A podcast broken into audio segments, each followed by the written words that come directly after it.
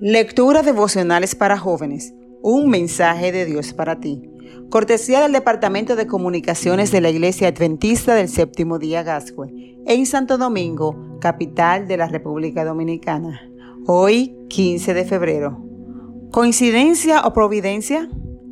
Los ojos del Señor están sobre los justos y sus oídos atentos a sus oraciones. Salmo 34:15. Durante muchos años su trabajo había sido igual. Levantarse temprano, caminar en compañía de su esposo hasta la central de autobuses en Santa María y tomar uno de los buses que viajaban a Macaico.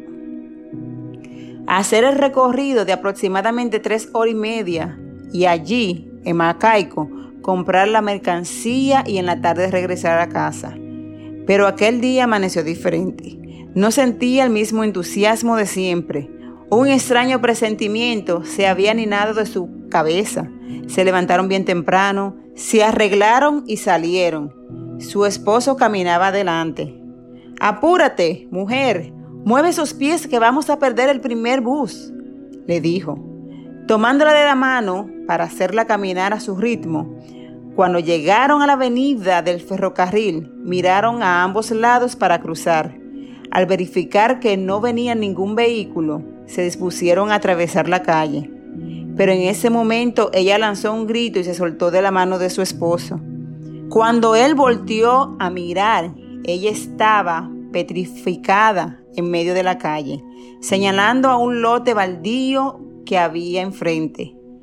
¿Qué pasa, mujer? Nos va a dejar el bus, dijo el esposo exasperado, pero ella no se movió.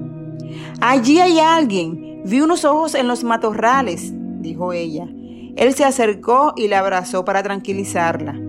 Cuando se sintió mejor, cruzaron y al llegar a la central de transporte, vieron que el primer autobús ya había partido. Él se molestó mucho, pues otros se le adelantarían en las compras.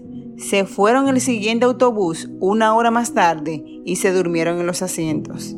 Repentinamente, los gritos de varios pasajeros los despertaron. Miraron a un lado del camino, fuera de la carretera, y entre los matorrales estaba el bus que había salido primero. Había sido asaltado. Varios pasajeros estaban heridos de bala y les habían robado el dinero a todos los comerciantes que viajaban en él. Entonces ella recordó aquellos ojos que había visto entre los matorrales y que le habían hecho perder el tiempo. Se arrodilló y agradeció a Dios por su protección. ¿Coincidencia? No, providencia divina.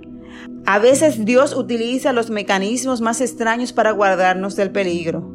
Dios le reveló a Elena G. de White que los que siguen a Cristo están siempre seguros bajo su protección Ángeles de gran poder son enviados del cielo para ampararlos.